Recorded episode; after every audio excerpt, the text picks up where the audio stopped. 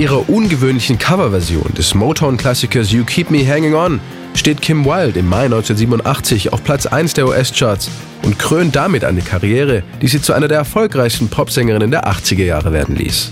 Ihr musikalisches Talent hatte die blonde Sängerin aus dem Londoner Stadtteil Chiswick ihrer Familie zu verdanken.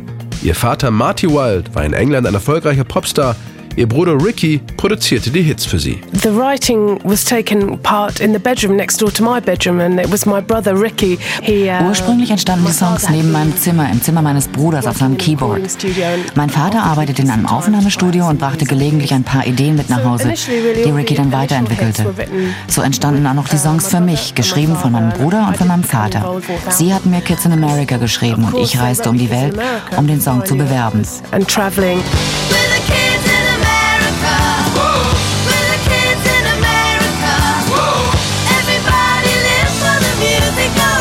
Gleich ihre Debütsingle Kids in America wurde 1981 ein großer Hit. Mit weiteren Singles wie Cambodia feierte Kim Wilde vor allem in Europa große Erfolge.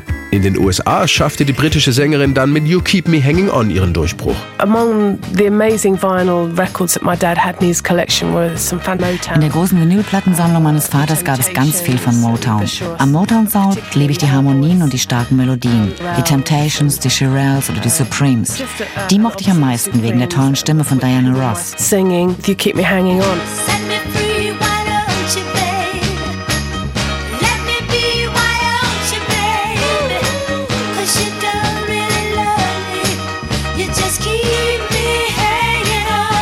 Dass Kim Wilde mit der Coverversion eines Soul-Klassikers plötzlich auf Platz 1 der US-Charts landete,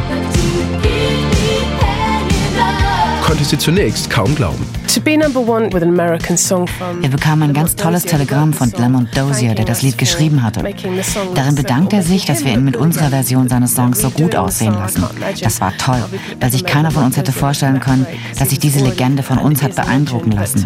Wir waren ja noch Kids und bekamen dieses Telegramm von einem der größten Songschreiber der Welt. Das war ein Meilenstein in meiner Karriere. Und das nicht nur wegen des Nummer 1 Hits in den US-Charts. Kim Wilde verdankte ihrer erfolgreichen Coverversion des Supreme-Klassikers letztlich auch die Einladung, im Sommer 1988 im Vorprogramm von Michael Jacksons Bad Tour in Europa aufzutreten. Even now I, I find it hard to believe that it actually happened. There were 32 shows over a three-month period. Ja, das war wirklich erstaunlich. Selbst heute wundere ich mich noch darüber, dass das alles wirklich passiert ist. 32 Shows in drei Monaten.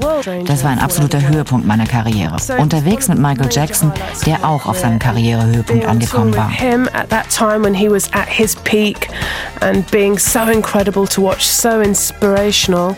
Das Tolle an der Tour war, wir kamen durch die größten Arenen Europas und die Fans sangen meine Lieder mit, wenn ich vor Michael Jackson auftrat.